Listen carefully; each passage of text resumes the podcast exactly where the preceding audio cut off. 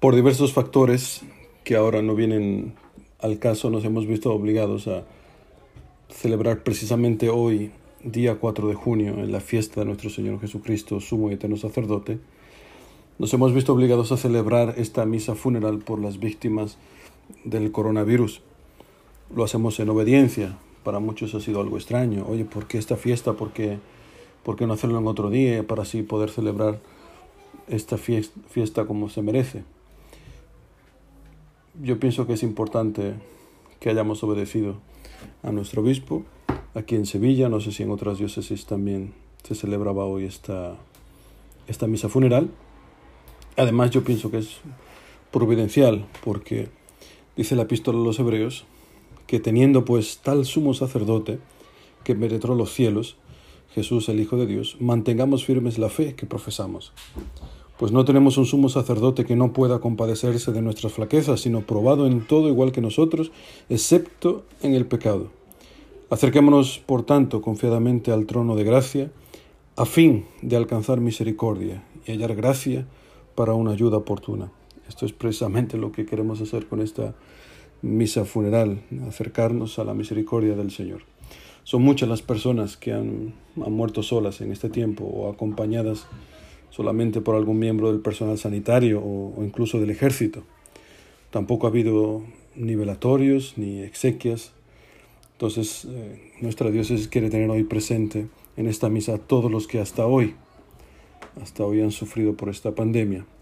Y ojalá que a partir de ahora pues sean cada vez menos. Lo que queremos demostrar con esta, en esta liturgia es que lo que decía el libro de la sabiduría, la primera lectura que hemos escuchado en la misa, pues tienes razón. Decía esta primera lectura, porque se dicen, está hablando de los impíos, se dicen discurriendo desacertadamente, o sea, equivocadamente. Dice los impíos, caerá con el tiempo nuestro nombre en el olvido. Nadie se acordará de nuestras obras. Pasará nuestra vida como rastro de nube. Así piensan los impíos.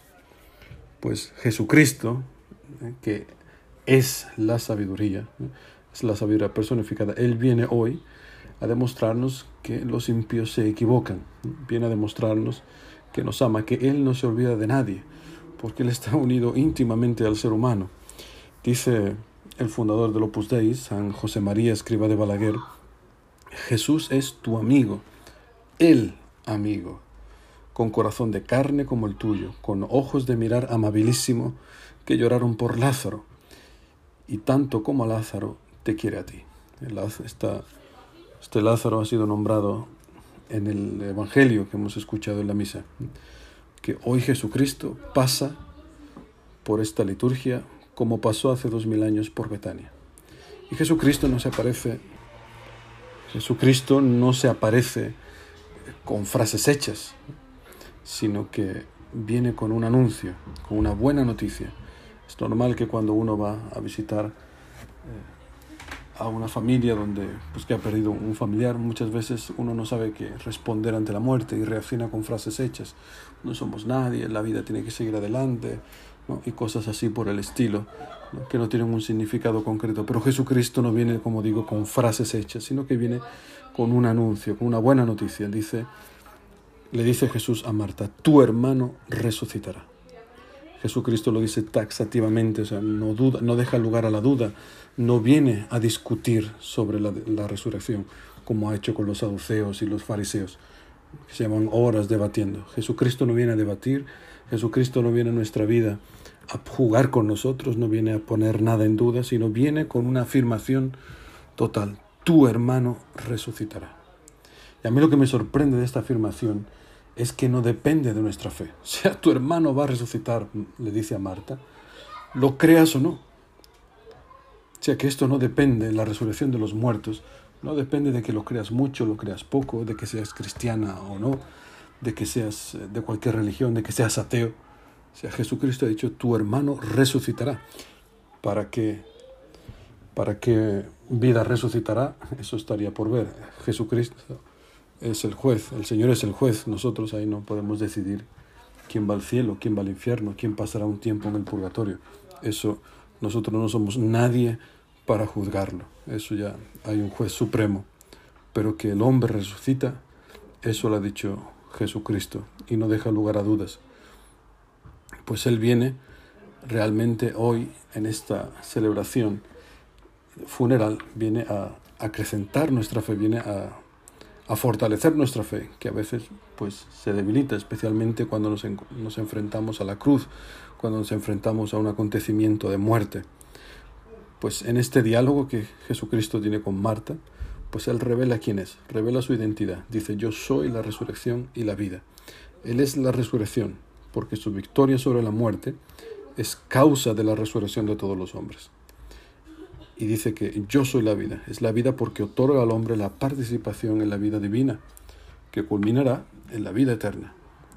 Pues ojalá que esta celebración aumente y fortalezca nuestra fe, porque para eso realmente este esta misa funeral. A mí, en lo personal, me preocupan más los familiares de todas las víctimas que las víctimas en sí, las cuales, pues bueno, han pasado por momentos de sufrimiento grande, pero ahora están delante del Señor, que es a, lo que aspiramos todos.